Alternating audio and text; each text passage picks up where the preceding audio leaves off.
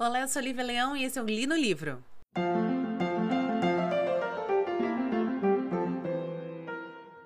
Então, o livro de hoje é um suspense policial chamado O Jardim das, das Borboletas.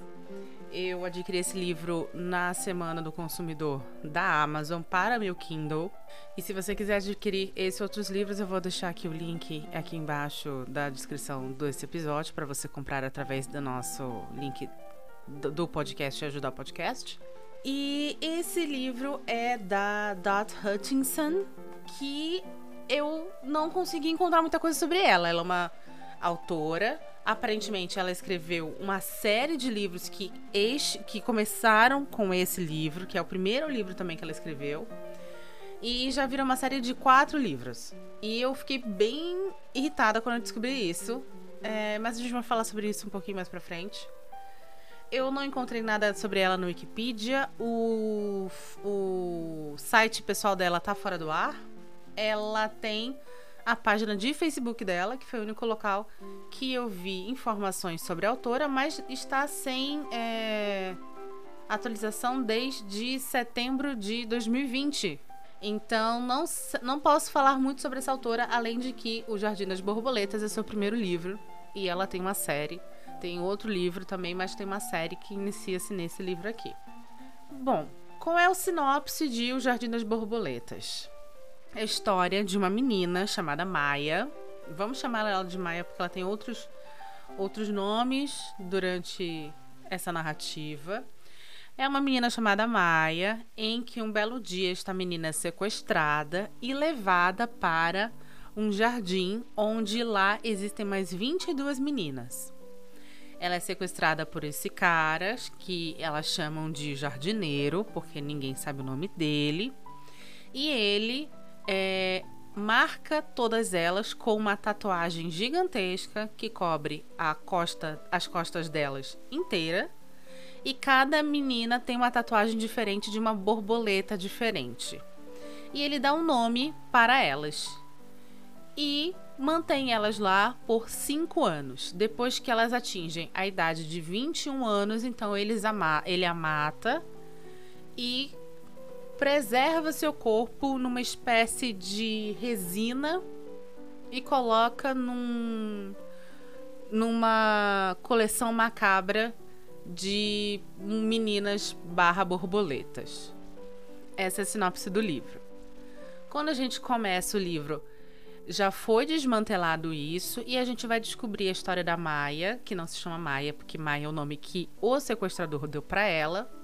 Nós vamos descobrir é, toda a história dela através do depoimento que ela tá dando por, para dois policiais. O Vincent e o, o Ed, o Rob, enfim, os dois policiais. Eu tenho uma coisa de que eu tô tentando muito comprar e-book agora, porque é, é, eu, eu tô gostando muito de ler no, no Kindle. Eu demorei muito para começar a ler no Kindle e eu tô gostando bastante de ler no Kindle. Na verdade, eu acho que esse livro eu comprei ou esse livro eu peguei no Kindle Unlimited? Agora eu fiquei em dúvida. Talvez esse livro seja do Kindle Unlimited, mas eu não vou botar minha mão no fogo. Depois eu dou uma olhada. Eu vou também botar um link aqui para vocês assinarem o Kindle Unlimited, tá bom? Sem problema. Mas enfim, é, eu tô adquirindo muitos livros para ler no Kindle porque eu percebi que eu tenho um ritmo de leitura muito agradável no Kindle é uma coisa que eu já tinha percebido no leve, que eu vim do leve porque eu comprava, eu pegava muito livro, é, muito e-book na internet gratuito para ler. Então eu vim de já ser fã de leitores digitais, mas agora eu tô meio que descobrindo o Kindle em si. Acho que eu comprei o Kindle ano passado, se não me engano, na Black Friday do ano passado. Enfim, peguei esse, esse livro, é, comecei a ler logo depois do Violeta. E foi bacana eu ter pego logo depois do Violeta, porque ele tem duas. Eles têm uma coisa muito, muito próxima um do outro. Eles são livros que são uma mulher contando sua experiência, né? A Violeta é ela contando 100 anos de existência, escrevendo, né, pro neto. E esse é a Maia contando desde a sua infância até o dia que ela foi resgatada pela polícia é, para os policiais que, a, que a, resgataram lá do, do jardim. Qual a diferença dessas duas narrativas já que você tem é, narrativas em primeira pessoa. O livro da Isabel Allende, ele é mantida a qualidade da narrativa do começo ao fim. Isso não acontece com o Jardim das Borboletas. Eu vou explicar e eu vou explicar com muita muito cuidado, porque eu preciso que vocês consigam entender qual foi meu problema com esse livro. Um dos, né? Quando a Maia começa a contar, você tem dois tipos de narrativa. A Maia contando exatamente o que ela estava presenciando e a autora como uma, uma, uma narradora em terceira pessoa contando usando a voz da Maia.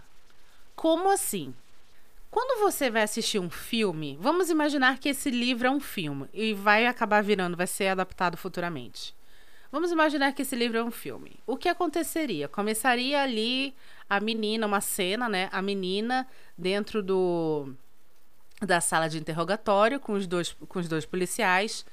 E ela fala: Ok, eu vou começar a contar a minha história. E aí muda a cena para a história sendo contada, para cenas da história sendo contadas. E aí você vai ver é, coisas acontecendo que provavelmente ela não conseguiria ter visto. Você vai ver personagens falando, é, dando dando diálogos completos. E quando você conta uma história, é muito difícil você contar uma história que vai da sua infância a dois anos de cativeiro, você lembrando fala por fala, tá? Termina de. Vamos continuar aqui imaginando esse filme. Tá lá, você tá vendo todas as cenas, não sei o quê. Aí termina a cena e aí volta lá para aquela outra cena que estava acontecendo no, no, no interrogatório e ela fala: E foi isso que aconteceu. Imagina que é assim. Essa moça, a Dot Hudson, ela escreveu exatamente desse jeito.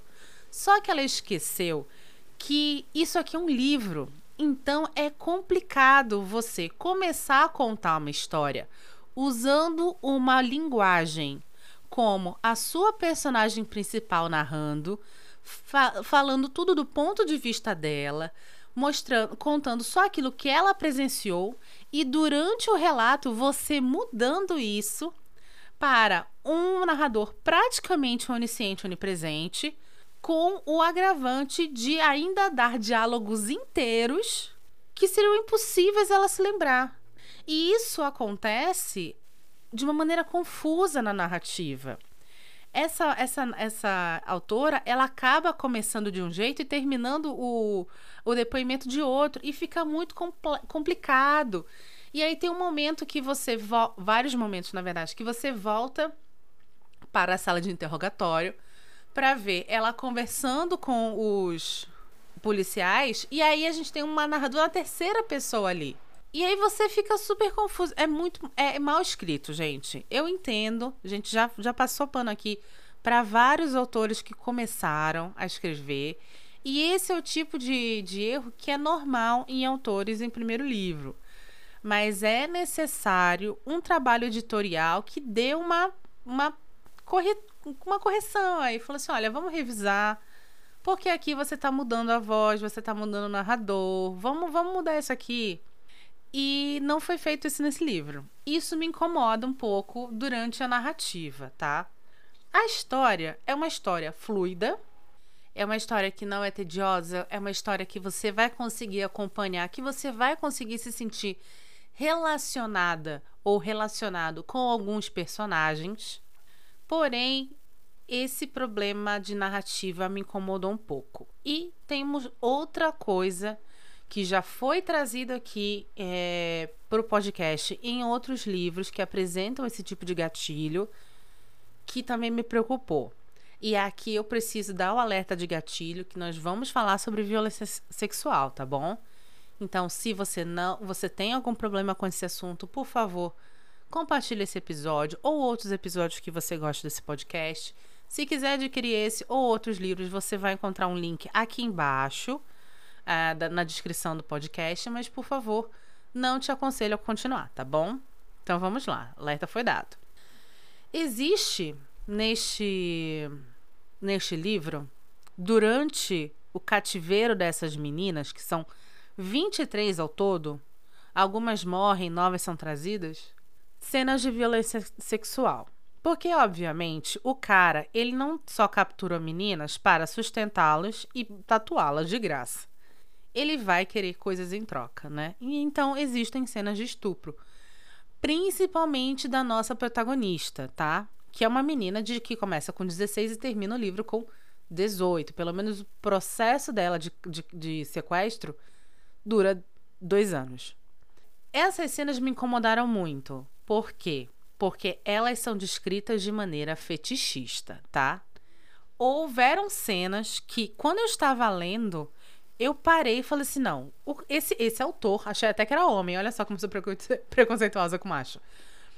Achei que era até homem e pensei assim, cara, esse autor, qual é o objetivo dele com esse tipo de descrição? Ele quer excitar o público? Ele quer fazer com que o público dele leia isso e fique excitado, porque isso aqui não é, não tem o peso de um abuso sexual. Mesmo que depois do ato, depois da cena, a protagonista fale que se sentiu enojada, que tinha raiva, que foi tomar banho com nojo, a cena não era descrita dessa forma. E isso me incomodou muito, porque é doentio você tentar qualquer tipo de artifício sedutor numa cena de abuso sexual, gente. Eu, particularmente, achei um pouco chocante. Fiquei mais chocada ainda quando fui ver que era uma mulher que tinha escrito isso. Enfim, achei, achei difícil de engolir, viu? Muito mais do que o problema da narrativa. É, e olha que assim, é um livro que eu entendo que por várias vezes a, a protagonista descreva o seu sequestrador de uma maneira que você fica um pouco com a pulga atrás da orelha se ela está ou não sofrendo de síndrome de Estocolmo, por exemplo. É, é levantado durante a narrativa a possibilidade dela ser ou não uma cúmplice do jardineiro, né? E pela narrativa dela, pela história que ela conta, a gente fica em dúvida. Isso é legal, isso é bacana, isso enriquece, isso enriquece. Isso vai trazer aquele, aquela vontade do, do leitor continuar lendo. É um livro que eu fiquei instigada a ler mais e mais. Eu acho que matei esse livro em três dias. Mas é, não era necessário esse tipo de abordagem para cenas de violência como essa, tá bom? Enfim, esses são os meus dois pontos mais é, conflitantes quanto a esse livro. A, a, a narração utilizada e a descrição desse tipo de cena. Mas, fora isso, é um livro legal. Eu fiquei. É, agora, só uma, só uma coisa, acabei de confirmar. Eu li esse livro no, no, no Kindle Unlimited, tá? Então, se você quiser adquiri-lo ou adquirir o Kindle Unlimited, é só clicar no, no link aí embaixo. É, enfim, Fiquei um pouco chateada quando descobri que é uma série de livros, né? Que é o primeiro de uma série de atualmente quatro livros dessa autora. É, por quê? Porque eu fui ver, por, assim que terminou o, o, o, o e-book, apareceu então esses outros livros como sugestões da Amazon. Só que quando eu fui ler a, a sinopse, eu percebi que a gente tem um pequeno problema aí. Esse livro ele é todo focado na vítima, que é a Maia, e outras possíveis vítimas que estavam ali no, no jardim. Porém, o, pelo que eu vi, o, a sinopse dos outros livros, eles não são focados em vítimas. Eles são focados nos personagens, no, nos policiais, são três policiais, da divisão de crimes contra infância e adolescência. E cada livro é um caso diferente, sendo que pelo que eu entendi, tá? Porque, eu, gente, eu não vou ler essa série. Eu sinto muitíssimo. Pelo que eu entendi, eles são focados, então, é, nessa, nessas investigações pelo ponto de vista dos policiais. O que não acontece nesse livro. Então eu fiquei pensando que algo que eu não consegui confirmar, levando em conta que eu não tenho informações sobre a autora, se este livro não foi imaginado para ser um, uma série, fez sucesso e aí resolveram fazer uma série de livros. Não sei se foi isso. Acaba, pelo sinopse, acaba me soando que sim. Se não, então acho que a editora, que é a editora Planeta, Planeta Record, se não me engano, precisava dar uma olhada nessas sinopses aí dos outros livros, porque foi isso que me apareceu, tá bom? É, é isso. É um livro gostoso. É um livro rápido. É um livro fácil de ler. Se você está procurando, sei lá, uma leitura de 6, 7 horas para uma viagem, eu te recomendo esse livro. E se você gosta da temática, tá bom? Mas se você quiser um relacionamento maior com um livro com essa temática, eu te recomendo dois livros que eu achei infinitamente melhores do que esse daqui. O primeiro é o incrível O Colecionador, que é um livro antigo de 63, que se eu não me engano já foi feito até filme sobre ele. Eu acho que na verdade essa moça, a Dot, que escreveu esse Jardim das Borboletas, teve aí uma inspiração em Colecionador, porque a temática é praticamente a mesma, mas o colecionador é infinitamente melhor. Gente, é infinitamente melhor. É um, é um livraço. E tem acho que uma edição mais nova que eu até tenho, da Dark Side, que eu ganhei do meu marido. E o segundo livro, que eu já li, que também já foi adaptado para cinema, que também é lindo, só que é de uma tristeza. É triste aquele livro que você. Ai, você sofre, meu Deus, que, que tristeza é o quarto de Jack, ou no caso, o quarto, porque quarto de Jack é o nome do filme, né? O quarto, que também é ótimo, e fala sobre uma menina que é sequestrada, que vai sofrer abuso, que vai conviver lá durante anos com seu sequestrador e, enfim, tem um filho tal. É ótimo esse livro também. Eu te recomendaria, se você quer um livro que realmente é bom, tanto na narrativa, quanto na temática, quanto nas coisas que você vai te fazer pensar, eu, eu te falaria para escolher um desses dois, colecionador ou quarto. O Jardim das Borboletas é um livro legal, mas ele é um livro mais para, na minha concepção, quem tá procurando ali um suspensezinho, um policialzinho mais é, fast food, tá bom? Mas, por favor, não me tirem como uma pessoa ruim, não. Eu até que gostei do livro. E é isso. Eu vou agora soltar os nossos patrocinadores e aí a gente volta para falar sobre spoilers desse livro. Oi, tá gostando do episódio, mas não quer tomar spoiler? Sem problema. Compartilhe esse episódio com seus amigos. Estamos nos principais agregadores de podcast. Quer ajudar o programa? É só clicar no link da Amazon e comprar esse livro ou qualquer outro através desse link. Não tem custo nenhum a mais para você. E agora, spoilers. Pois bem, Maia está lá no, na polícia contando tudo sobre sua vida.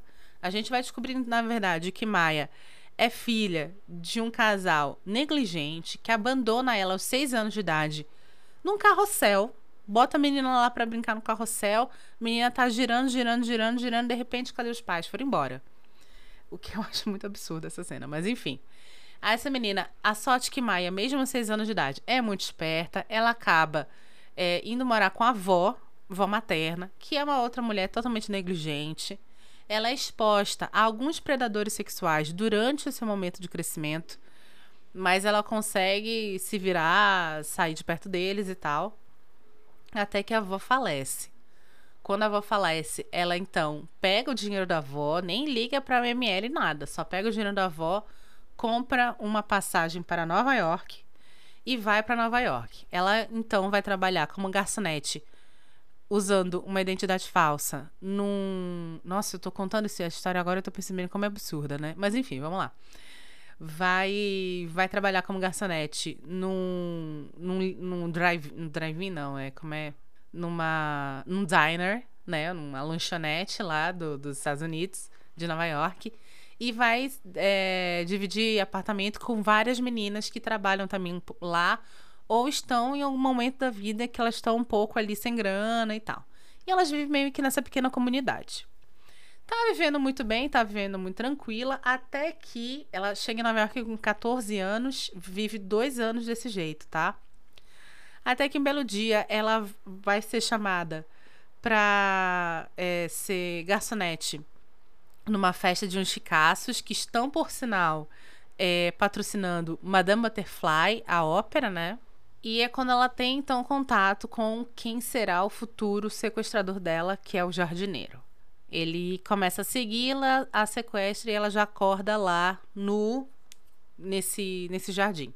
E ela vai contar, então, toda a história do jardim. Ela acorda no jardim, é, cada menina que tá lá, ela conhece uma. Ela fica amiga de algumas meninas. Cada uma delas tem uma pequena história, vai ter um pequeno foco em determinado momento na narrativa, mas basicamente a história é: ela acorda, ela é marcada com a tatuagem de borboleta, e assim que ele termina, porque como a tatuagem é muito grande, tem que ser feita em várias sessões, assim que ele termina, ele a violenta pela primeira vez.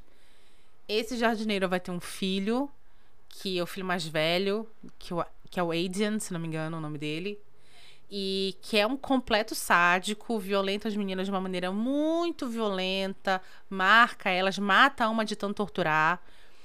E ele vai ter um segundo filho, que é o mais novo, chamado Desmond, que esse é mais normal, entre aspas, e acaba tendo, tendo um envolvimento romântico com a Maia. Toda vez que uma menina faz 21 anos, ela então é morta pelo jardineiro e preservada numa galeria, preservada dentro de uma resina, formando uma galeria macabra que tá ficar ali junto com as meninas que estão morando no jardim. É, esse jardim ele tem um, um proteção anti-som, então quando pessoas precisam entrar no jardim para fazer manutenção, sobe uma parede e elas ficam totalmente incomunicáveis. E dentro desse, de, dessa comunidade de meninas sequestradas, que são 23, é, vai ter a Lorraine, Lorraine, que é uma menina que foi sequestrada por ele há 30 anos atrás, porque faz 30 anos que o jardineiro vem fazendo isso. Só que ela sofre de síndrome de Estocolmo. Então ela vira, na verdade, depois que ela faz 21 anos, ele não a mata, mas ela vira meio que a cozinheira enfermeira ali. E ela tem um relacionamento totalmente dependente dele. É, enfim, a Maia e o Desmond, eles vão ter esse relacionamento é quando a Maia começa a tentar fazer com que o Desmond chame a polícia ou permita que elas fujam. Ele fala que ele não tem como fazer isso, porque se ele fizer isso, a mãe dele vai vai sofrer muito. Até que um dia o irmão mais velho, que é o sádico lá, violenta uma das meninas de uma maneira tão horrenda que ela quebra o quadril e ela tem uma infecção no quadril. Então ela não tem como não tem como ser atendida por médicos. A Lorraine, que é a que é a enfermeira lá, não tem mais que fazer nada. Então o pai chama o Desmond, que é o mais novo, para ajudá-lo a matá-la e preservá-la numa resina pela primeira vez. Ele nunca tinha feito isso. E aí ele tem uma crise existencial e resolve não ir mais para o jardim. As meninas então resolvem fazer um, uma peça de teatro no jardim para homenagear a amiga que faleceu. Porque é descrito várias vezes que o jardineiro, apesar de somente violentá-las e mantê-las em cativeiro, ele não é de todo um cara ruim. Claro que ele é, gente. Isso é interessante na narrativa, tá? Não tô criticando. Porque isso mostra como a nossa protagonista, que veio de um passado de rejeição, um passado de negligência, começa a se apegar a um homem que, por mais que a violente e a mantenha em cativeiro, trata ela muito bem, entre aspas, né? É, lida com ela com uma educação e um cuidado que ela nunca teve antes, e isso começa a confundir a cabeça dela. Então, isso é muito interessante na narrativa. Isso foi uma das coisas que me fez continuar lendo o livro e, com, e, e, respeitar essa autora por ela trazer e abordar desta forma esse tipo de pensamento, tá? Mas vocês sabem porque eu não gostei totalmente desse, desse, desse livro. Enfim, voltando aqui. Elas resolvem então fazer essa peça de teatro. O pai chama o Desmond, ele vai pela primeira vez depois de muito tempo no jardim, porque depois lá da, da situação com a menina do quadril quebrado, ele resolveu não ir mais lá. E nisso eles estão lá assistindo a peça quando de repente o irmão chega com uma menina nova que ele sequestrou. O pai, que é o jardineiro, ele tinha uma regra. Ele não sequestrava meninas com menos de 16 anos. E assim que fizessem 21, elas morriam. O irmão, o, o filho mais velho, ele chega com uma menina de 11 para 12 anos, já violentada e já espancada. Então, é, cria-se uma grande comoção ali.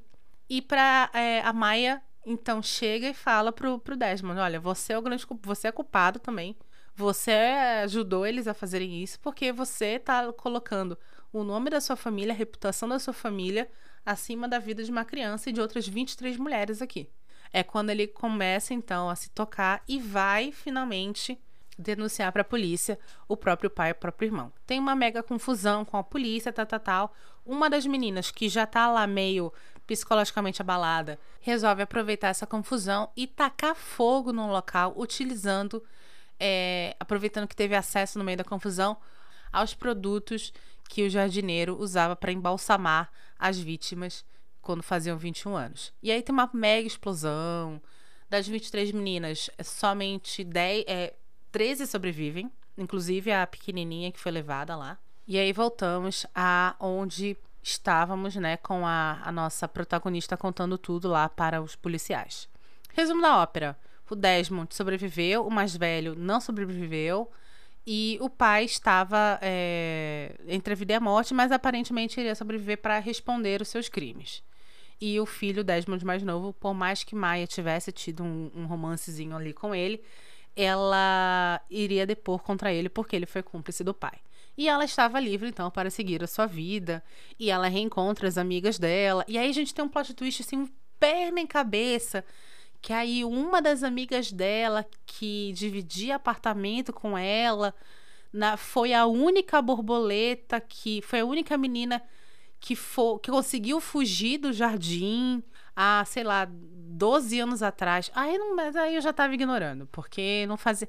Esse é o tipo de coisa que eu falo assim, cara, ou uma editora pra pegar e falar assim, amiga, tem potencial esse livro, vamos corrigir umas coisas, vamos, vamos rever um, um, umas, umas decisões aqui. E essa era uma que eu iria fazer isso. Que eu iria falar assim, tá, vamos primeiro corrigir isso, corrigir isso. E, pelo amor de Deus, não faz o mínimo sentido essa amiga dela ter, ter sido a única menina que há 10 anos, 12 anos antes tinha fugido do jardim e contado para ela que seria então sequestrada coincidentemente algumas semanas depois. Não, sei lá, gente. Para mim não faz muito sentido essa parte do, do livro. Bem no finalzinho. Mas enfim, fora isso, como eu, como eu falei anteriormente, livro gostoso como uma leitura despretensiosa.